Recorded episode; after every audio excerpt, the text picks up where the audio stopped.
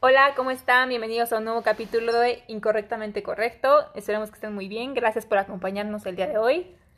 ¿Qué onda? ¿Cómo están? Yo soy Dani. La verdad estamos súper emocionadas de otra vez tenerlos aquí escuchándonos y próximamente viéndonos. Pero pues qué bueno que nos están acompañando. Ojalá les esté gustando este proyecto. La neta, nosotros estamos súper emocionadas. Este ya es el capítulo que 8, 9.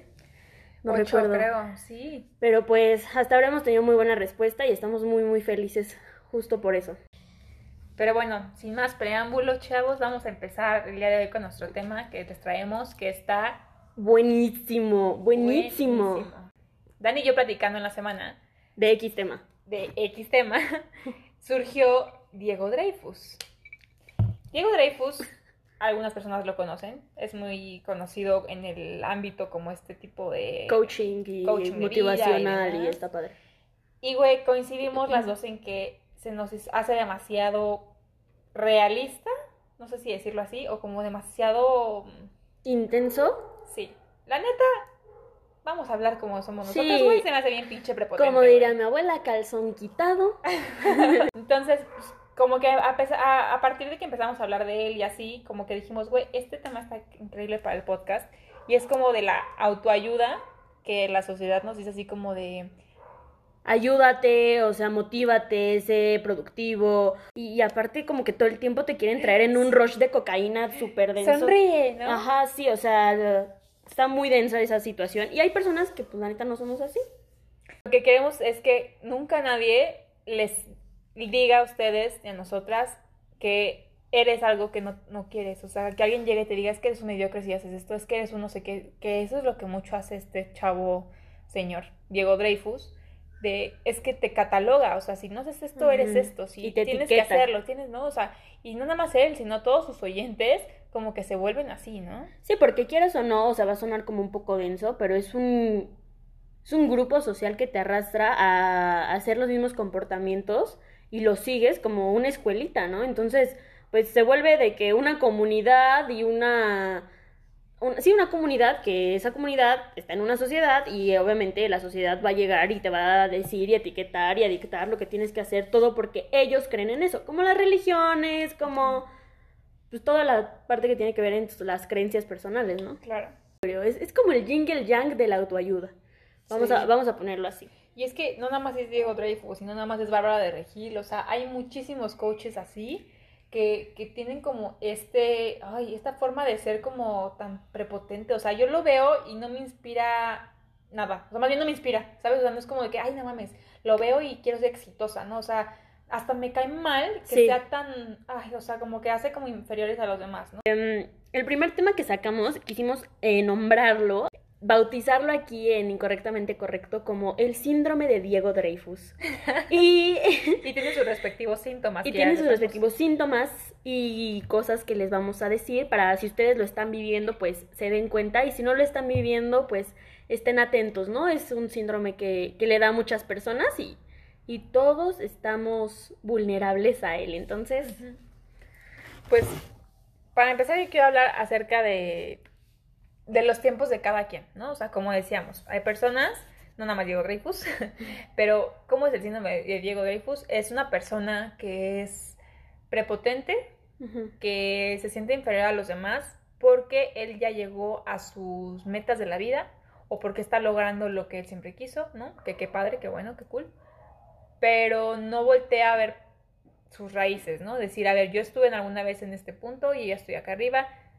Bien pinche elevado. Entonces, el hecho de, de también mandar en, la vida de los demás, ¿no? Como decir, a ver, yo ya conocí el éxito, yo ya sé que para ser exitoso me tengo que levantar todos los días a las 6 de la mañana y tender mi cama, porque esa es la clave del éxito, tender, porque no vez escuché eso, güey, de que la clave del éxito es tener todos los días antes, digo, digo, justo después de que te despiertas, tender tu cama. Esa es la clave del éxito número uno, güey. Sí, sí, sí. O sea, no te va a hacer más exitoso o menos. O sea, obviamente influyen muchas cosas, ¿no? Que te, que te despiertas más activo, que te, que te paras más rápido de la cama, que no te dan ganas de volverte a acostar. Güey, influye. Justo acá de decir una palabra súper importante. Influye, pero no por eso significa que la clave del éxito de Drago de Dreyfus o de Barba del Regil o de cualquier otro pendejo que sea igual que ellos, este, me zurran.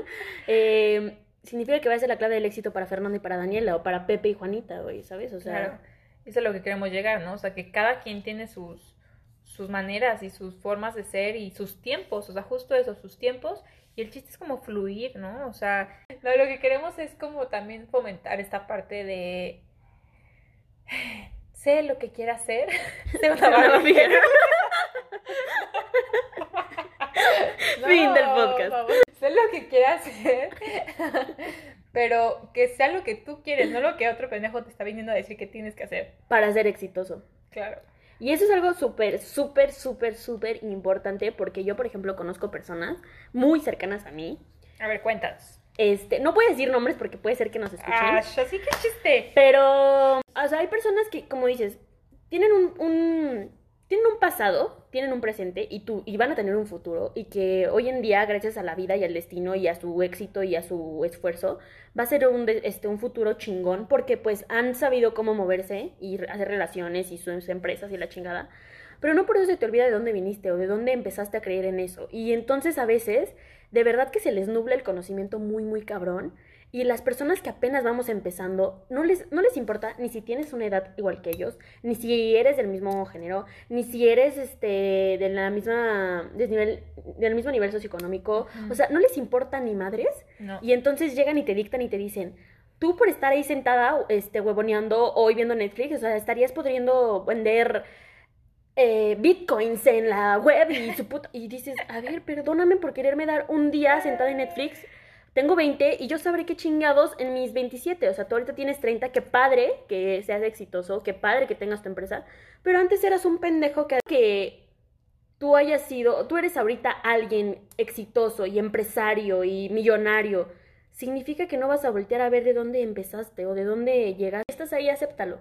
Pero no olvides que no por eso te hace más ni menos persona. O sea, que tu dinero un día se puede acabar y qué queda en ti, ¿no? O sea, qué queda en tu persona realmente. Sí. ¿Qué, o sea, qué, qué es lo que queda de todo lo que aprendiste. O sea, es algo que, que yo lo he notado mucho en muchas personas. Sí, sobre todo, ¿sabes qué, Dani? En, en las generaciones de arriba siempre. O sea, mamás, papás, abuelos, tíos. Siempre alguien que sea más grande que tú, siempre te va a voltear a ver como que tú no estás a su altura. Obviamente no, güey, porque te llevas 20, te lleva 20 años, 30, 40. Sí, eso es obvio. Entonces no va a ser así como de que, ay, es que yo a tu edad ya tenía cinco criaturas, güey. Pues sí, a mi edad, güey. O sea, pero no quiere decir que yo ya tenga que tener cinco criaturas porque ya tengo tu edad. Exacto. No y eso es algo muy triste, que a veces no se dan cuenta de, de sus errores y lo ven como, pues así eran mis tiempos. No, cabrón, o sea, la cagaste igual que yo lo podía haber cagado ahorita, Ahorita. nada más que yo soy más consciente, papi, o sea. Claro, exacto. Y yo, a ver. A ver, puñetón. Sí. Sí, también esto de que, ay, es que ahorita, por ejemplo, como decías, ¿no? Esta persona que te, que te dice así como de que, ay, es que yo no, me choca verte ahí tirada en la cama. Güey, a ver, date calma, respira y acuérdate que estabas haciendo a mi edad. ¿Qué estás haciendo, güey? Seguramente estabas haciendo algo peor que yo. Y no vamos Sí. a llamarlo como peor o mejor, porque no es peor o mejor, simplemente cada quien hace sus cosas a su tiempo, a su nivel, a su a sus A su ganas, proceso, ¿no? O sea, sí. porque hay veces que no tienes ganas de levantarte de la, de la cama y está bien, güey, no eres mediocre, no eres huevón, no eres un parásito. O sea, no, güey. Obviamente, si estás todos los días en tu cama, tirada en la cama, no haces nada, no produces nada, obviamente, pues sí, ¿no? Y aquí también viene algo súper importante, es, ¿a quién le afecta? A ti. ¿Quién va a valer madres en la vida?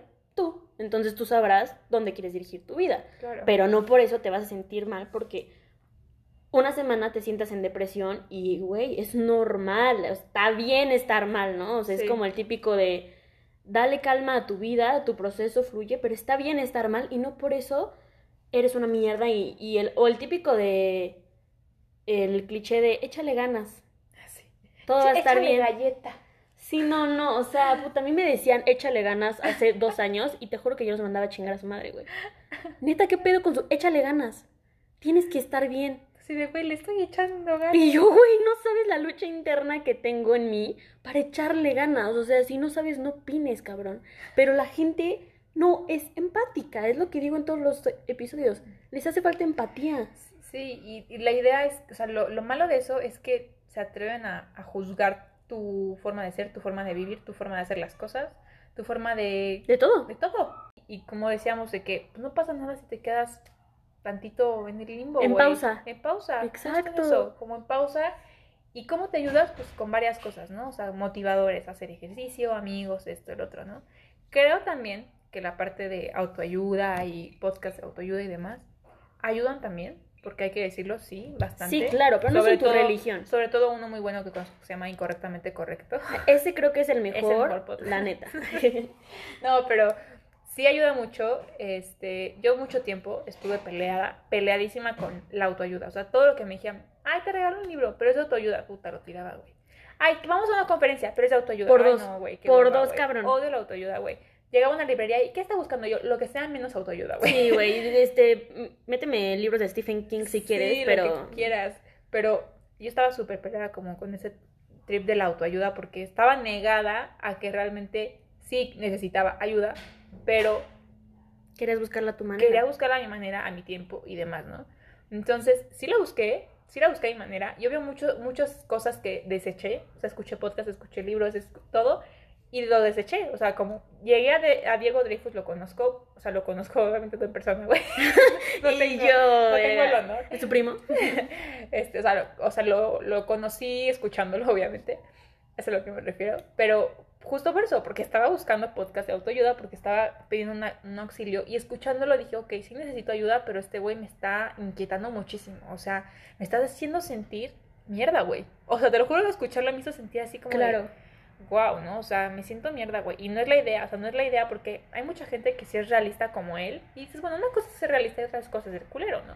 Sí. Y también depende qué tipo de persona seas tú. Si tú necesitas a alguien que sea realista contigo y que te diga las cosas en la cara así, órale, va. Pero no pierdas tu esencia Y tu empatía. y tu empatía. Porque puedes decir, o sea, a ver, calma, güey. A mí no me vas a decir que yo soy mediocre por estar, por estar en Facebook tres horas en el día, ¿no? Yo creo que, como tú decías ahorita, una parte importante de, de toda la gente que se dedica a este tipo de cosas, hasta incluyéndonos a nosotras, que no a lo mejor nuestro trabajo 24/7, pero que estamos en una audiencia ya sea de 5, 10, 20, 30, 5 mil personas, que sepan algo súper importante. O sea, esto que les compartimos va de lo que pensamos nosotras y de lo que hemos aprendido y hemos escuchado y todo, pero como dice el nombre, o sea, no significa que estén bien o que estén mal, simplemente les damos herramientas para que ustedes tomen lo que necesiten y lo que no lo desechen. Y si quieren, a lo mejor nos tiran de pendejas, a lo mejor nos tiran de cagadas, a lo mejor nos tiran de sabias, quién sabe qué es lo que piensen, pero nunca vamos a llegar a decirles, si ustedes quieren ser unos chingones, necesitan comprar este libro e ir a esta escuela y tomar, o sea, no, no es el punto, porque justo lo que queremos es eso, o sea, lo que tú piensas y yo pienso no está bien ni mal, simplemente cada quien sus cubas y su forma de tomarlas, o sea, que eso quede súper claro en todos los episodios que tengamos como eh, en, en este, en este podcast, ¿no? Sí, fluir y fluir a tu tiempo y a tu manera de ser y no dejarte llevar por, Por por las de opiniones esto. de otras personas, ¿no? Que tengan el síndrome de Diego Dreyfus. Exactamente. Y justo para concluir como con esta parte, yo les quería como contar algo súper corto, pero que me, me saltó ahorita que dijiste eso de, de, de que buscaste herramientas, ¿no? O sea, creo que Fer y yo tuvimos una etapa en la cual fuimos muy obscuras. Fueron Muy tiempos, este, Tiempos tiempos, difíciles. difíciles. Pero hoy podemos, creo que las dos, decir que ya estamos mucho mejor, ¿no? Justo Sí. hablábamos hace cinco segundos antes de empezar el podcast de que Fer ya se siente mejor y se ve mejor. Y ella dice, yo ya me siento y me veo mejor y ya no soy la persona que era hace unos meses, ¿no? Y yo igual, la- la persona que era hace un año o dos años, creo que ya no soy la misma y sí he cambiado y evolucionado. Pero en este proceso en el cual alguien se siente mal, o sea, ni Fer ni yo, Fer todavía no concluyó su carrera, yo tampoco soy psicóloga, o sea, to- todavía no sabemos cómo em, las claves exactas, como diría este cabrón, pero de lo que nosotros hemos aprendido en este tipo de, de- etapas o de situaciones difíciles, y algo que yo lo digo como muy personal, es que cuando a mí me pasó toda esta parte de, llevar un, un proceso muy largo de, de sentimientos encontrados, de montaña rusa de emociones, y de estar como muy, muy mal y muy, en un lado muy, muy oscuro, el saber que la gente que te ama siempre va a querer verte bien, de alguna u otra manera, y a veces no tiene ni el tacto, ni la empatía, ni la manera de decirte las cosas para, para ayudarte, ¿no? Y a veces eso puede perjudicarte más de lo que te ayuda. Sí. Pero yo creo que como la persona que ahorita está en ese momento, a lo mejor a veces no tenemos ni cabeza para hacer empatía, para poder pensar que no lo está haciendo con esa intención y todo lo tomamos muy, muy a pecho. Agarra las herramientas que la vida te ponga o las herramientas que tú busques. Si son podcasts, dale. Si son libros, dale. Si son programas, dale. Si son, este, baile, canto, o sea, lo que te sirva a ti para estar mejor, dale. Porque a mí me pasó, ¿no? O sea, en esta etapa mi mamá está en un grupo que se llama El Arte de Vivir, que es muy bueno, yo no digo que no, que se, se basa en, en saber respirar y meditaciones y así, aunque, o sea, luego ya les explicaré como más a fondo. Pero mi mamá ya le había servido tanto y la había sacado del hoyo, había sido como su, su, ¿cómo se dice? Su flotis, por decirlo así, para poder salir adelante, que a huevo quería meterme en eso, ¿no? Y yo no, o sea, yo de plano iba y lo intentaba y todo, pero decía, no me sirve y no me gusta y se me hace pendejo, o sea, no, no puedo. Y mi mamá, no ve, ve, ve, ve. Entonces llegó un punto en el que en vez de probarlo como a mi forma, a mi proceso, me harté. Y lo deseché por completo sin darle la oportunidad que de verdad le tenía que dar, ¿no? Tiempo después lo probé por... Eh, porque yo quise, o sea, porque de verdad yo te, tuve las ganas de ir un día a una meditación y a una y a una sesión y todo. Pero ya porque nació de ti. Porque nació de mí y fue muy completo, o sea, fue completamente diferente el resultado que tuve. la ayuda está en uno. O sea, yo que estoy psicóloga lo, lo, lo veo en mis clases y lo veo con la gente y lo veo con todo el mundo. O sea, lo primero que te dicen es, si llega un paciente a ti, tiene que ser por convicción. Si la mamá lo trae, es como, este güey no quiere estar aquí, no le interesa. Tiene que querer, o sea, para empezar, si llega la mamá, es que mi hijo, a ver, señora, primero que nada, a mí no me importa lo que usted quiera, ¿no? Ajá. Es, ¿su hijo quiere estar aquí? Si no, no me haga perder mi tiempo, ¿no? Casi, casi, porque si no, o sea, como dice el dicho de que uno no escarmienta en cabeza ajena, ¿no? Y es muy cierto. Y, y creo que es muy buen punto el que tocaste, porque sí hay que aclarar esto, ¿no? O sea, obviamente, como tú dices, hay gente que nos, que, que nos dice ese tipo de cosas y no quiere ser porque sean mala leche, mala gente, culeros, ojetes. No quiere decir que tu papá que te está diciendo que eres un parásito eh, es un culero. A lo mejor no tiene tacto como tú lo dices, ¿no? Y, y entendemos que, y también les, también les decimos, entiendan que estas personas los quieren y los quieren ver bien, ver bien, pero sobre todo se ven reflejados y no quieren que cometan los mismos errores que ellos cometieron. Claro. Entonces, a mí me ha pasado, ¿no? O sea, mi hermana, había veces que me decía de que, ay, es que no te vayas a vivir sola tan chiquita, porque no, no sé qué, es que, qué tal que te va a pasar. Y yo, a ver, o sea, el hecho de que a ti te haya pasado algo, el hecho de que a ti no te haya gustado esa experiencia, que tú ya lo hayas vivido, es que yo no, yo no lo hago por mala onda, yo lo hago porque no quiero que vivas lo mismo que yo viví. Yo lo entiendo, ¿no? O sea, esa es la parte que les decimos. Entiendan que esa, esa es una de las cosas por las que su familiar, quien sea, se mete en su vida, ¿no? Por preocupación de que no repitan las mismas cosas. Que no está bien. Que no, que no está bien. O sea, hay que saber que cada no está quien bien. vive sus cosas. Ajá. Pero lo que vamos es que deben de tener tacto, ¿no? Deben de tener tacto en decir las cosas, comunicación y sobre todo no forzar a nada, a nadie. Exactamente. Ni a ustedes mismos, déjense fluir y déjense fluir ustedes y dejen que la otra gente fluya, porque no nada más somos víctimas, también este hay veces que nosotros también hacemos ese tipo de cosas. Somos los, agresores, por decirlo somos así. los agresores, ajá. Entonces, pues no hagan este tipo de cosas, dejen que la gente fluya, que haga su vida como es y Sí, y también si, si les llega a pasar, no sé, o sea, nosotros pues aún no somos madres, ¿no? No sabemos qué es. Somos mamacitas. Somos mamacitas, que es diferente. no, no sabemos qué es ser un papá, ¿no? O sea, el típico de es que cuando seas mamá lo vas a entender, cuando seas papá lo vas a entender. A lo mejor sí lo entiendo. Pero y lo entiendo de... Pero ahorita, no, mamá ni papá. Exacto. A lo que voy con esto es que creo yo que eh, con lo que yo he vivido he aprendido algo y apenas me acaba de caer el 20 hace muy, muy poquito y fue por una pendejada, literalmente. A mí me caen el 20 por pendejadas, güey. O sea, a mí me caen el 20 por la Casa de las Flores o me caen el 20 por películas súper pendejas o por memes, así. Pero sí, güey, o sea, sí soy. Pero me caen 20 profundos que luego digo, ¿qué chingados tenía que ver este programa y esta película con el 20 tan shakespeariano que me acabo de aventar, ¿no? Y, y justo voy a eso, o sea, estaba viendo una publicación súper de... que decía, eh, si tú no tienes, la comunicación no es lo más importante, la comprensión es lo más importante, porque tú puedes comunicarle lo que tú quieras a un ser humano y si él no te comprende, nunca se va a dar como esa apertura. Uh -huh. Y viceversa, si tú no lo comunicas de la mejor manera, eh, el humano tampoco lo va a comprender de la manera en la que tú quieres que lo comprenda. Entonces creo sí. que es una mancuerna muy cabrona el que todo el mundo es como, comunícate mejor, pero comunícate, pero, ah, ok, pero tú tienes la comprensión o la apertura a comprenderme, como para que aunque yo te explique comunicándote con manzanas, peras y lo que sea, ¿me vas a llegar a comprender? O de todos modos te voy a hacer un pinche mapa mental y un pinche diagrama de flujo y a ti te va a valer verga porque está cerrado. Entonces, como que es una mancuerna que todo el mundo debemos de tomar en cuenta. Comprensión y comunicación van de la mano. Con eso partimos hacia nuestro otro tema, que es el síntoma de el síndrome de Diego Dreyfus, pero hacia las relaciones, ¿no? Eh, ¿Cómo afecta este síntoma de Diego Dreyfus? Me encanta que adoptamos el síndrome, güey. Sí, sí, sí. Por favor, hashtag síntoma de Diego Dreyfus y nos cuentan sus experiencias en nuestras redes sociales. ¿Y cómo afectan las relaciones? Por ejemplo, yo voy a hablar en, en, las relaciones ahorita, en este punto de pareja, ¿no? ¿Cómo afecta el romanticismo? Pues yo creo que uno de los síndromes es ser demasiado realista, ¿no? Pero no nada más demasiado realista, sino como...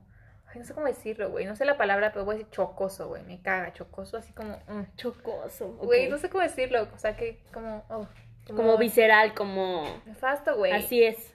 Sí. O sea, por ejemplo, voy a dar un, un pequeño ejemplo. Y yo tenía un novio que al principio como que todo bien, todo miel sobre hojuelas y así, yo te amo y yo también y para toda la vida, ya sabes, ¿no?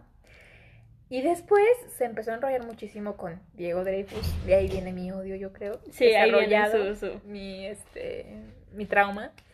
Y este y él siempre decía como o sea, te empezó a meter como un buen con él, ¿no? Y conferencias y podcasts y esto, no dejaba de hablar de él, ¿no? Y yo por la neta no conocía todavía muy bien a este señor, o sea, nunca lo había escuchado, y pero como me hablaba tanto de él, como que hasta me daba, ajá, como que ahí no lo quiero escuchar nunca, ¿no?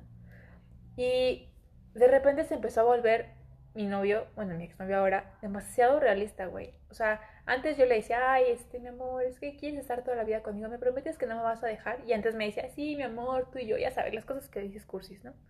Bueno, algunos no son cursis, pero los que son me entenderán.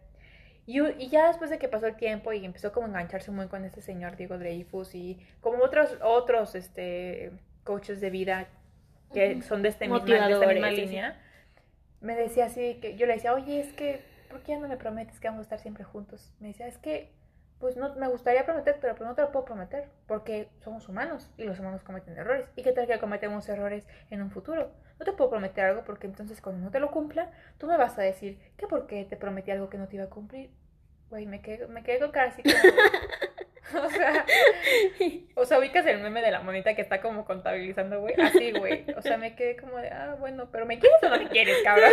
Fernanda solo quería que le dieran un beso y ya. Obviamente que quería que me dijeran, güey, me quiero, quiero ser viejita contigo, güey. Y ya, güey. O sea, a lo mejor no pasaba, a lo mejor obviamente no pasó. Claramente no sucedió, no sé ni dónde está este cabrón. Pero, o sea, era eso, ¿no? O sea, la falta de romanticismo ya, porque ya no puedes decir esas cosas porque hay gente que te dice, es que nada es para siempre. Es que, pues no, güey, a lo mejor nada es para siempre y, y vas a acabar tu relación, o se va a morir él, o te vas a morir tú, güey. ¿Quién sabe qué va a pasar? Sí. Pero se ha perdido el romanticismo también por eso, porque por un, un realismo en exceso, ¿no? No digo que esté bien o esté mal, simplemente como hemos dicho en todo el episodio, tener un pinche equilibrio, ¿no? Y no, no a lo mejor sí, sí, te voy a prometer, pero no, no que me prometas va a ser el hecho de que cuando terminemos yo voy a tocarte en tu casa berreando, es que tú me prometiste, no sé qué, o sea, no, tampoco va por ahí, ¿no? Como los típicos anillos de promesa, no sé si te tocó a ti. ¿Cuáles? O sea, de que dabas un anillo de... Bueno, a mí me, me, pasó con mi exnovio que... O sea, yo con mi exnovio obviamente yo me veía casada con 3.900 hijos. Bueno, no, guacal, los hijos no queríamos. Pero, o sea, me veía como muy informal, ¿no? Uh -huh. Obviamente, como tú dices, no pasó. Pero existe ahorita como dos extremos, o sea, dos caras de la moneda. Tanto la parte en la que le prometen demasiado a alguien y que también le están viendo la cara de pendeja. Ajá, sí.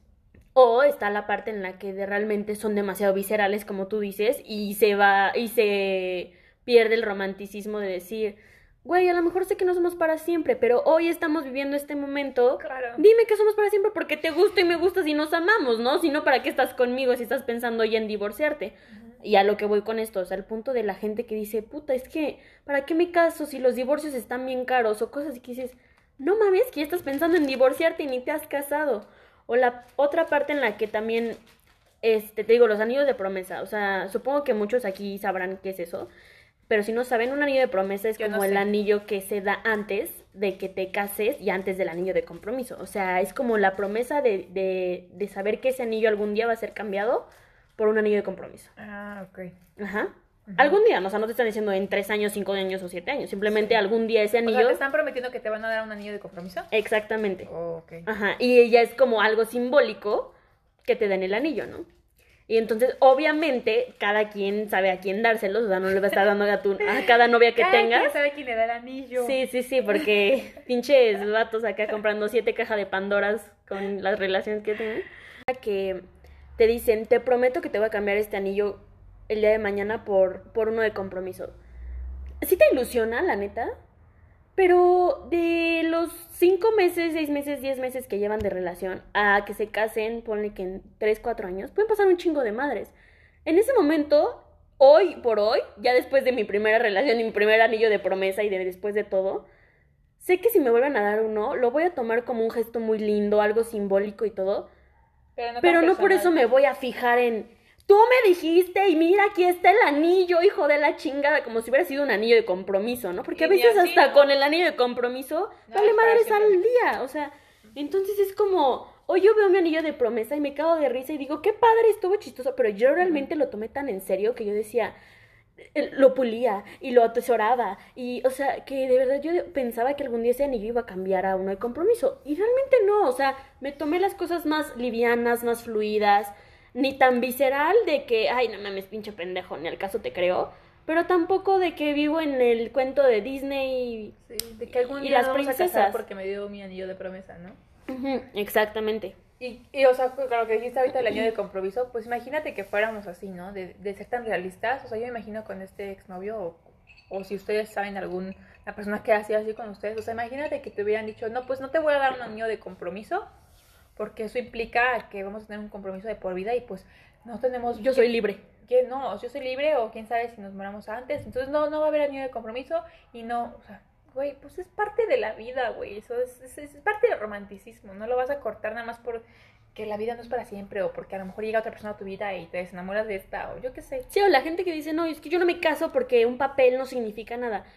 Pues, güey, si no significa nada, pues si la morra está súper ilusionada y vive en un cuento de princesas, dale el pinche papel y el día de mañana te divorcias. También, obviamente, no hay que ser pendejos, ¿no? O sea, existen Sí. como, o sea, es a lo que vamos, existen como varias cositas que tienes que tomar en cuenta para no ser ni de muy, o sea, ni de un lado tan realista ni de un lado tan este ficticio, o sea, es como Equilibrio. el yin y el yang de, de, de la autoayuda y el, el, el yin y el yang del ser, literal, o sea, también siento que una parte como muy muy densa en este sentido y es lo que yo decía hace rato, el estigma de tomarse todo muy a pecho, ¿no? O sea, creo que ya la gente ahorita, no estoy diciendo que esté mal o que esté bien, sino a mí me llegó a pasar que mi propio padre me dijo a mí de que es que tú eres parte de la generación de cristal.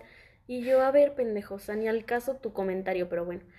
Pero a lo que voy con esto es que siento que hay gente que ahorita como todo es tan abierto, todo es tan open mind y tan aquí está y las respuestas y el internet y podcast y libros, y, o sea, todo es ya hay demasiada saturación de todo que que ya a veces como no tenemos justo lo que volvemos a decir, el equilibrio de saber que no todo es tan a pecho, ¿no? O sea, como les decía hace rato, la gente que te dice las cosas a veces no tiene la intención de lastimarte, simplemente no sabe cómo hacer las cosas.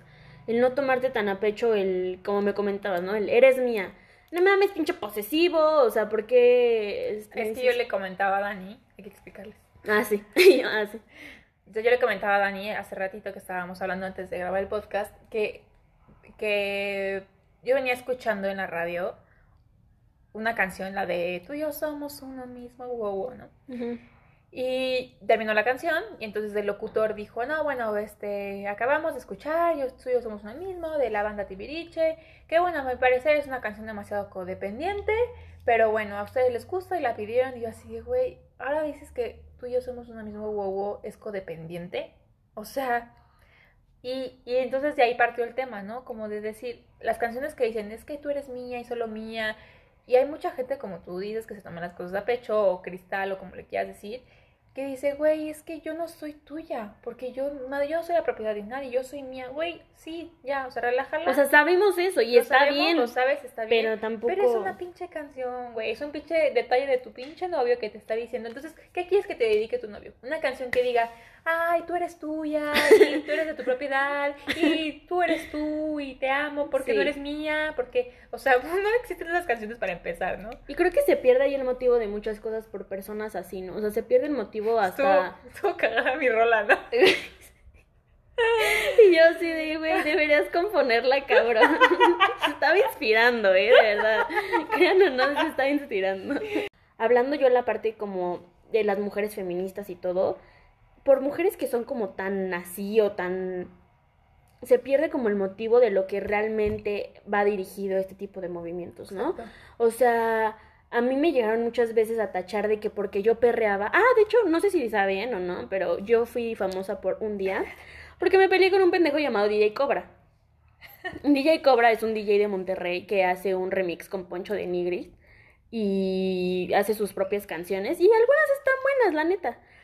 Pero eh, el vato, o sea, yo fui una de las personas que no estaba de acuerdo con que profanara como el video, la canción del violador eres tú, que está hecha para el movimiento, que tiene un motivo, que tiene todo, en un remix que se va a ir a bailar a los antros y que cero va a agarrar como la importancia o el mensaje que realmente queríamos nosotros como dar con, con esa con esa canción o con ese sí con esa sí con esa canción y yo lo único que hice fue dar mi opinión en mis redes sociales y el vato está abstente de eso porque es una figura pública igual que nosotros en este instante, por decirlo así. Y pues se tiene que chingar, ¿no? O sea, va a haber gente que le encanta y va a haber gente que no, pero pues se tiene que chingar. Y no por eso creo que vas a, justo lo que decíamos al principio, vas a contraatacar y te vas a hacer como, si quieres y si no, es una pendeja. Y a mí fue lo que me pasó. O sea, el, el hecho de yo llegar y decir, oigan, la verdad es que yo no veo bien que estén profanando como esta canción en esta manera. Y creo que ninguna de las mujeres que conozco estaban de acuerdo en esa parte. Algunas les valía madres y otras no tanto, pero tampoco se les hacía como muy padre, ¿no? Pero yo di mi opinión en mis redes sociales y dije, ¿saben qué? Si pueden ayudarme, la, ayudarme a reportarla, porque muchas estamos haciendo este, este, esta labor, por decirlo, para que se baje esa canción, porque era un remix que ya también traía cosas que, que malinterpretaban el mensaje, ¿no? Y, pude- y ese, ese remix pudo haber llegado a gente que no había escuchado la verdadera canción y ya ahí valía madres todo, ¿no? Y era, era creo que lo que no se quería, que se perdiera como el mensaje. Exactamente, justo. Y, entonces yo llegué y publiqué esta parte en mis, en mi, en mis historias y pues obviamente puse la canción de arroba DJ Monterrey, ¿no? Bueno, pues entonces el vato llega y eh, me sube a su historia y me sube y me, pon- y me pone así de, ah, y un día antes yo había estado en el, este, en el depa en el que vivía con mi ex tomando entre los dos literalmente una botella de tequila. Y nada más puse viernes de degenere. No puse otra cosa, solamente puse viernes de degenere. Entonces salió aquí Lady Degenere, se las presento, soy yo. Y el pendejo este llega, me sube, este, llega y me pone, ¿sabes qué? No voy a aceptar críticas o ah, denuncias de una, de una morra que le gusta el degenere. Y que seguro eres de las típicas que se pone a perrear los viernes. Mejor vete a perrear, monjita. No, o sea, ya sí me empezó a ofender de que de la manera más misógina del mundo y machista del mundo, yo sí de que, güey, solamente pedí que tu canción que no tenía nada que ver contigo porque ni eres el autor ni nada, se bajara porque se distorsionara el mensaje. Si no te gusta, qué triste, pero me dio tanta importancia y le caló tanto el mensaje que el vato me habló por mensaje privado, me publicó en sus historias, sus chingos de fans chacos me empezaron a atacar, a decir que era una malparida pendeja, o que me Güey, ¿a hubieran abortado.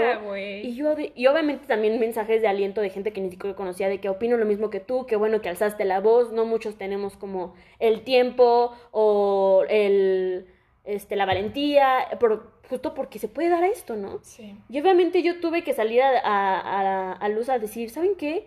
Qué triste que esto siga pasando. O sea, que un pendejo tiene que llegar a decir me, que por perrear o por bailar canciones de reggaetón o por este, poner viernes de degenere o por tomar, ya soy menos persona o tengo menos derecho a, compartir mi opinión. Entonces siento que estuvo, muy cagado eso y, y mucha gente, se abrió ahí un debate muy cañón de, de que hasta mi propia familia a veces me decía, es que te intenseas mucho. Bueno, es que me intensé, simplemente es defender mis ideales, pero sin que se pierda como estos límites de... Y ahí sí me estaba ofendiendo a mí porque a mí me ofendió. o Sí, sea, porque es algo que tú también representas, ¿no? Exactamente, pero no por eso significa que ya odio a DJ Monterrey y que le hice la vida imposible. Simplemente ya fluyo, pero vamos como a lo mismo, el estigma de tomarse las cosas tan Tan- a pecho, tan pues a eso le llegó a él hasta perder seguidores y ser Claro. una figura pública, de eso vive, o sea, qué pendejo. Claro. O al revés, ¿no? O sea, que tú te lo hubieras tomado demasiado a pecho también el que él te haya puesto todas estas cosas. Porque pues tú a lo mejor eres fuerte, ¿no? Pero hay muchas chavitas que, no mames, les mandan esos mensajes de eres una malparida y eres una no sé qué. Sí, me decían la Y- muerte, ¿eh? así, Y culero. te vas para abajo, o sea, hay mucha gente que no, no tolera ese tipo de bullying cibernético, ¿no?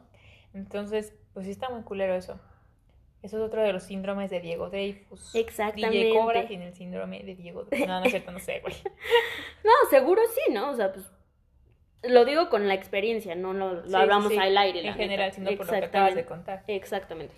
Y pues también como, como deseamos de, todo tipo de relaciones, ¿no? Dani ya mencionó como con una persona que tuvo este tipo de encuentro en el que le decía, no, pues es que tú, e- tú no eres lo, suficiente producti- lo suficientemente productiva o lo que sea, ¿no? Pero también. Es importante en, también este síndrome de Diego Dreyfus en las relaciones porque me ha pasado también, voy a contar una experiencia en la que una persona que era mi, era mi novio, eh, también se tomó muy a pecho esto de ya soy exitoso, ya hago esto, ya estoy creciendo, ¿no? Ay, güey, por dos, güey. Y qué padre, ¿no? O sea, qué padre, o sea, me da mucho gusto, por eso estoy contigo, ¿no? Porque pues como que me gusta esa parte de ti, que seas así, que seas productivo, que seas ingenioso, o sea, eso me gusta de ti, ¿no? Entonces, qué padre, ¿no? Pero ya se lo tomaba como, mm, como teníamos diferentes estilos de vida, Siendo inferior, superior a ti, como si fuera Exacto. superior a ti. Se sentía como superior a mí. Sí se notaba muchísimo, ¿no? Y hasta mis amigas me lo decían, como de que, que ella se sentía, o sea, como más, más, más culto, más todo, ¿no? Porque él me decía así como de que, ay, te voy a regalar un libro, porque tienes que leer, ¿no? Y yo, güey, no me gusta leer, güey. O sea, por lo menos no lo que me elijan. O sea, yo elijo mi, yo elijo mi tema, yo elijo mi libro y ¿No no, anduvimos con el mismo güey o algo así? parecido, güey, yo creo. No, es que lee lo que no sé qué. Yo, bueno, pues está bien, ¿no? O sea, hay gente que llega a tu vida a, a enseñarte cosas nuevas, está padre. El tema de que me decía, es que, pues es que la gente culta y la gente que está mejor en la vida, y la gente que llega más lejos y que es más exitosa, lee por lo menos tres libros al mes y yo ya tengo aquí mis libros y mira, y, todos los días pido en Amazon libros y libros y así, ¿no? Y decía, güey, o sea, llegó un punto en el que me la llegué a creer, güey. Llegué a creer que yo era tonta, llegué a creer que yo era estúpida, güey, que yo era inculta, güey, porque no había leído un libro en un año, güey. No había leído un solo puto libro en un año. Entonces yo decía, puta madre, este güey lee tres libros al mes. Yo soy una pendeja, güey, ¿no? ¿Por qué? Porque él me lo decía. O sea, no me, no me decía eres una pendeja, pero cachetada con guante blanco me decía, es que la gente que lee es más culta, la gente que lee este, te abre la mente. Pero no nada más es mi exnovio, o sea, mucha gente, te digo, he escuchado que dice, es que tienes que leer, que leer, que leer. Sí, está padre, tienes que leer, pero no nada más tienes que leer, güey. Tienes que aprender a vivir, a, que, a, Experimentar. a experimentar, a tratar a la gente. Creo que es más necesario el, el ser, em, ser empático que leer tres libros al mes. Y justo lo que acabas de decir tiene algo mucho que ver con de todos los libros que se compraba este güey al mes y de todos los libros que leía, ¿con qué se quedaba, no? O sea, porque pues, yo también puedo leerme un chingo de cosas. Es lo que yo no entendía. ¿Qué te ha servido para ser mejor o peor persona? ¿Qué es lo que vale? Al, fin y al cabo es lo que vale, no que tu Sí. estante esté lleno de libros empolvados. Date, date, leer los libros que quieras, pero a ver, si yo no me ponía a ver, realmente no le estaba funcionando. ¿Cómo le estaba funcionando a él personalmente? Porque te digo que a partir de que se puso así, pues ya me veía como inferior, como es que tú no haces, es que tú te quejas de todo, es que tú, como que ya se empezaba a fijar en mis defectos que todo mundo tenemos, de que es que tú te quejas de todo, es que tú, este, no agradeces las cosas, ¿no? Creo que también están, puede ser que es una parte en la que se, no estaban vibrando ya en la misma sintonía. Ujú. Y güey, eso no tiene nada que ver con que él sea mejor que tú. Pero volvemos a lo mismo, hay tacto, ¿no? Claro. debes de tener tacto Y sí, y está padre, o sea, porque eso, eso también te hace crecer a ti como persona, ¿no? Que alguien más venga y te diga, oye, esto, pero volvemos a lo mismo. Hay tacto, hay formas de decirlo y no decir, güey, es una pendeja porque no lees, ¿no? Entonces, te juro que yo hasta llegó un punto en el que me, le mentía que leía, güey. Porque me sentía súper inferior, así me hizo sentir. Sí. Y está súper culero, güey, porque este síndrome de Diego Dreyfus de yo soy más chingón porque yo leo, yo soy más, o sea, incluso lo que platicábamos, que quiero que ahorita tú que cuentes ese tema que dijimos de los trabajos, ¿no? Cuando estás con una pareja, o sea, a lo mejor tú eres una persona que se dedica, no sé, a la fotografía, ¿no? Y tu novio es un empresario que tiene que viajar por todo el mundo, ¿no? Sí. Entonces, obviamente su productividad es diferente, no es ni más ni menos, simplemente es diferente. Y puede ver que esa persona, teniendo el síndrome de Diego Dreyfus, voltee para abajo y te diga, es que tú eres fotógrafa y pues te la pasas en la casa, ¿no? No haces nada más que estar en la casa. Y tú como fotógrafa estás duro y dale en la edición, en esto, o el otro. O sea, el hecho de que tengas que estar en tu casa y todo ese tipo de cosas, no quiere decir que porque él viaja todos los días a Miami o todos los días a Europa o todos los... O sea, que es una persona que está en movimiento completamente, no quiere decir que tú seas menos o más productiva, ¿no? Exactamente. Que es lo que yo quería que tú contaras. Sí, o sea, ahorita creo que también algo muy importante que tocar es la parte de las consecuencias, ¿no? O sea, cualquier síndrome o cualquier enfermedad, en este caso, tiene consecuencias y es algo que también quiero como reiterar. Pero, sí, o sea, a mí me, llegó a pasar, y eso fue hace muy poquito con una persona que acabo de salir, que no tenía el trabajo de que fuera, no sé, el más exitoso del mundo, doctor y maestrías, y, o sea, no. Este chavo tenía un trabajo en el cual trabajaba en un bar y, y este, era muy bueno en lo que hacía, o sea, era muy, muy bueno, la verdad es que sí. Pero, eh, pero obviamente este trabajo le ocupaba todo el día, ¿no? Era un trabajo de tiempo completo, literalmente se la vivía ahí todo el día, todos los días, a veces no descansaba justo porque era tan bueno que lo necesitaban tanto en cocina como en barra. Y, güey, obviamente yo cuando vi eso, pues dije, qué padre, ¿no? O sea, un chavo tan trabajador, tan, tan, pues tan, o sea, tan, que se tome tan en serio como su parte de, de que se la crea y que haga bien las cosas, o sea, eso es lo que, lo que te llama, como tú de, decías hace rato, por Que algo estás con esas personas, Sí, ¿no? Que amen lo que hacen. Exacto, y por algo te llaman la atención, de que no sea alguna persona que se la viva picándose los mocos o estirándole la mano al papá. Pero llegó un punto en el que yo me di cuenta que creo que nos pegaba mucho como la parte en la que yo, por ejemplo, tengo un trabajo en el cual es home office, un trabajo que a veces no todos los días trabajo, o sea, no todos los días tengo algo que hacer, hay veces que tengo tres días un chingo de trabajo y hay veces que tengo una semana nada de trabajo, y eso no quiere decir que ni gane más, que ni gane menos, o que sea menos o, o más productiva, simplemente que mi forma de vida o mi trabajo es muy diferente al que tenía este chavo, ¿no? Y vuelvo a repetir, hay veces que yo, ay, o sea, él estaba trabajando y yo estaba en el cine. Hay veces que él estaba trabajando y yo estaba en el pedo con mis amigos. Hay veces que él estaba trabajando y yo estaba con mi mamá. O sea, hay veces que yo estaba en otro tipo de cosas mientras él trabajaba. Y obviamente llegó un punto en el que yo me desesperé y ahí va lo que siempre les hemos dicho. O sea, una cosa es que quieras mucho a la persona y todo, que entiendo su parte porque a lo mejor no es justificable, pero la comprendo. Pero ahí también va la parte mía de exponer límites y decirle, ¿sabes qué? Entiende una cosa, ¿no? O sea, tu vida y mi vida son muy diferentes. Y no porque yo haga menos cosas en el día, soy menos o más productiva que tú. Simplemente son distintos ritmos de vida y tienes que entenderlo. No sé si te da envidia, no sé si te da coraje o no sé si piensas que soy una pendeja que no hace nada en todo el día. Claro. Pero hoy por hoy que estamos aquí tú y yo juntos, los dos pagamos la mitad de la cuenta y los dos tenemos para eso. Hoy por hoy que estamos aquí tú y yo juntos, tenemos el tiempo para vernos. O sea, a ella no entendía en qué le afectaba, ¿no? Pero independientemente de que si su trabajo era mejor que el mío o él ganaba más que yo o menos que yo, como persona sentía yo su... Yo me siento superior porque yo todo el día ando en putiza y tú no. Y yo me despierto más temprano que tú. Ajá, ajá, o yo me acuesto más temprano porque yo veo por mi sueño y tú te la vives en el pedo. No, entonces ahí es cuando yo decía, no es el trabajo, no es el dinero, es la persona, el cómo me ve, por unos, por síndromes así, ¿no? De, de inferioridad, de hacer más te hace ser más. Y hacer menos te hace ser una mierda. Y, güey, falso, o sea, falsísimo. Y yo creo que como para concluir como este pedo, estaría padre como hablar de las consecuencias, ¿no? Ahorita que tú estabas este, hablando, me saltaron un buen de cosas que se me hicieron súper importantes de tocar la parte en la que tú decías mucho, güey, llegué a creérmela, llegué a sentirme, llegué a mentir, ¿no? O sea, ¿y esto por qué pasa? Por lo que siempre hemos dicho, o sea, la parte en la que alguien puede ser muy vulnerable a personas así. Y vuelve a lo mismo, la empatía de, de saber que, güey, tú puedes ser alguien muy, muy chingón en la vida. Y puedes ser alguien también que apenas está empezando. Pero si no eres empático con la gente, nunca vas a poder ser un líder de verdad. Ni vas a poder tener una pareja de verdad, ni amigos de verdad, porque realmente es lo que mueve al mundo. O sea, y no sabes tú si el día de mañana las batallas que está viviendo internas alguien pueden afectarle tanto que tu comentario va a afectarle de una manera muy diferente a como te llega a ti, ¿no? O sea, creo que sí hay que ponernos como justo en los zapatos del otro y decir qué tan vulnerable puede estar las personas que no nos damos cuenta cómo les puede afectar lo que decimos o cómo... Sí, es muy importante esto que dices de las consecuencias, ¿no? Porque, digo, no es culpa de nadie, ¿no? No es como que él eh, la otra parte sea la mala de relación y tú volvemos a lo mismo, ¿no? No existe aquí un papel de víctima ni nada.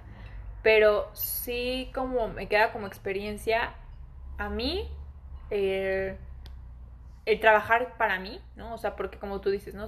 Siempre es importante el amor propio porque siempre van a pasar muchas cosas. Van a llegar muchas personas a tu vida, van a llegar muchos problemas, eh, mucho tipo de cosas a tu vida, pero mientras tú estés plena, esas cosas te van a pasar volando, ¿no? Entonces, yo en ese momento no tenía la autoestima suficiente como para decir, oye, qué padre que tú leas, qué padre que para ti eso sea el éxito. Para mí el éxito significan otras cosas, ¿no? Eh, y si tú no lo entiendes, pues no estamos en la misma sintonía, ¿no? Si tú no me valoras a mí como persona, si tú no me admiras como, porque yo lo admiraba, ¿no? Y yo sentía que él no me admiraba a mí. Entonces era como, si tú no me admiras como yo te admiro, pues no están vibrando no estamos vibrando igual, ¿no? Entonces, ¿por qué no me admiras a mí? Porque no soy como tú. ¿no? Yo te admiro a ti y no eres como yo. Y eso es lo que a mí me gustaba, o lo que me gusta, ¿no? De mis relaciones que todas, no es que las haya buscado, pero siempre han sido así, por los opuestos, porque eso hace que crezcas, o sea, por lo menos yo, volvemos a lo mismo, ¿no? O sea, no es de que si tienes una relación en la que eres por los opuestos, vas a crecer, no. A mí, en mi persona, me ha funcionado de esa manera porque he estado con personas que son muy diferentes a mí y me ha ayudado mucho a crecer, a conocer otras cosas. Sí me han roto el corazón, sí he roto el corazón, pero finalmente me han construido y creo que yo también he podido aportar parte de, de mis cosas, ¿no? De, de, mi ser. De mi ser. De mi ser. Y pues eso, ¿no? O sea, si estás de un lado o del otro, si estás del, del lado de, que tiene síndrome de Diego Dreyfus, pues tener tacto, tener empatía, de saber, saber decir, oye, yo estoy, o sea, yo sí estoy aquí arriba en el cielo ahorita, pero güey, poner los pies en la tierra siempre por mucho dinero que estés ganando, por mucho éxito que estés teniendo en tu trabajo, en tu vida, en lo que sea, y ser empático. Y si realmente quieres ayudar, aprende a hacerlo. O sea, porque no nada más tú piensas que ayudar es decirle a la gente, ay, no seas mediocre, levántate de la cama. Eso no es ayudar. exactamente. ¿No? O sea, ayudar es, ay, ¿qué onda? ¿Cómo estás? A ver, vamos a ver qué podemos hacer. Mira, te propongo que te traigo a trabajar para acá. O, o sea, hay muchísimos tipos de cosas para ayudar a alguien, ¿no? Y creo que las palabras a veces así, como tan fuertes, tan realistas, pues no, no está padre porque no ayudas, sino al contrario, perjudicas. Creo que, creo que es un megapunto el que dijiste, o sea, a veces el éxito creemos las personas que está en, las, en los factores externos, ¿no? En que si yo trabajo en esta empresa voy a ser más exitoso, si yo hago más cosas voy a ser más exitoso, si yo voy a tantas clases voy a ser más exitoso. Pero hay veces que las respuestas están internamente, ¿no? Y nunca nos metemos como a indagar adentro de nosotros qué es lo que está bien, qué es lo que está mal, qué es la empatía, qué es la comprensión, qué es la comunicación. Y vamos como por borreguitos en la vida haciendo escuela, trabajo, gimnasio, eh, dinero, pero ¿qué hay de la persona? O sea, eso es lo que te hace rico. El día de mañana es lo que te hace rico y lo que te hace encontrar hasta las relaciones con las que puedes ser el amor de tu vida o un mejor amigo, o sea, es alimentar las dos partes, ¿no? Lo de externo sí, pero lo interno siempre va a ser más importante porque es lo que va a atraer personas que vibren igual que tú. Si no, solamente vamos a estar como enfrascados en nuestros ideales y también tenemos que dejar entrar para aprender y enriquecernos, o sea, en general viene de la mano de todo, o sea, podemos dejar entrar lo que sea, pero ¿qué aprendemos de todo eso y qué saber desechar, ¿no? O sea... Sí. Para, para cerrar, yo quiero cerrar diciendo diciéndoles, diciéndonos también, porque para esto sirve para nosotros como catarsis, eh, creen sus, crean sus propias reglas. Ustedes tienen que crear sus propias reglas. Mientras no afecten a nadie. Mientras no afecten a nadie, obviamente. Y, y ustedes saben perfectamente sus tiempos, su cómo son, si son las personas que son muy activas o que son las personas muy tranquilas. Eh, ustedes saben perfectamente cómo son, se tienen que conocer. Y entonces, cuando ya se conozcan, tienen que crear sus propias reglas, ¿no? Porque en muchos lados escuchamos, como venimos diciendo todo el, el episodio, la regla está en que te levantas, te tienes que bañar, tienes que atender tu cama, tienes que desayunar, de preferencia tienes que hacer ejercicio en la mañana, porque si no, no sirve. Tienes que comer bien, tienes que hacer esto, bla, bla, bla. O sea, estamos tan llenos de tantas reglas. Está cañón, o sea... Y expectativas. Dices, puta, ¿qué hago, güey? O sea, ahorita ya es la hora del yoga, pero ahorita también tengo que ponerme a leer porque tengo que leer. Y ahorita después tengo que ir a, a correr porque me este, sirve correr. Y, o sea, güey, es demasiado, es too much. Entonces, cada quien haga sus propias reglas conforme van avanzando y no tienen que ser diarias, sino porque su amiga hace yoga todos los días, ustedes ahí van a hacer yoga todos los días. A lo mejor la yoga no es para ustedes, a lo mejor el gimnasio no es para ustedes, a lo mejor las sentadillas no son para ustedes, ¿no? Cada quien conoce su cuerpo, escuchen su cuerpo, escuchen su corazón. Y su alma y su mente. Y entonces así vamos partiendo. Exactamente, sí. Y hablando de partir, ya nos vamos. Exactamente. Sí, yo también les quiero decir pues eso y, y no tengan miedo ni sean tan fríos ni viscerales ni nada a decir lo que sienten o a hacer como son. Y por último les quiero hacer una recomendación que ahorita en todo el podcast se me vino a la mente y la acabo de ver. Es una serie que se llama De Brutas Nada, salió en Amazon Prime. Y habla mucho de esta parte, ¿no? O sea, de la empatía, de la vulnerabilidad, de todo esto, más en la parte en la que hay una pareja como de esposos. Eh, quienes han visto o quienes la vayan a ver van a entenderme un poco, pero está muy buena como para que puedan ejemplificar todo lo que estamos diciendo, ¿no? El, el, el saber que a veces la respuesta está dentro y no afuera y que a veces los que necesitamos ayuda somos nosotros y no la gente que, que creemos que todo el tiempo está mal. Claro. Pues bueno, esperamos que les haya gustado este capítulo tanto como a nosotros nos gustó. Lo disfrutamos mucho. Sí, la verdad es que estuvo muy padre tocar temas que siempre nos llegan la, la corazón nada días antes y, y se siente como más, más, más real, más vivo el tema. Y pues ojalá nos puedan seguir escuchando. Eh, recuerden que ya pronto vamos a tener como canal de YouTube, ya le estaremos dando noticias por ahí. Pero pues para que estén pendientes de nuestras redes sociales que son incorrectamente correcto en Facebook y en Instagram. Y próximamente vamos a tener un capítulo que hicimos una dinámica también muy padre, que es de relaciones tóxicas. Está tardándose un poco por cuestiones pues de edición y sistema y esas cosas, pero eh, pues esperemos también este les guste muchísimo. Y espérenlo con ansias el otro. Vamos a estar haciendo también dinámicas en los siguientes. Entonces, pues ahí está. Les dejamos nuestras redes sociales personales. La mía en Instagram como en Facebook es Fernanda Gracidas. Y, y la mía es Dani MTZ00 en Instagram. Súper. Muchas gracias. Muchísimas gracias y nos estamos escuchando en la próxima. Gracias. Bye.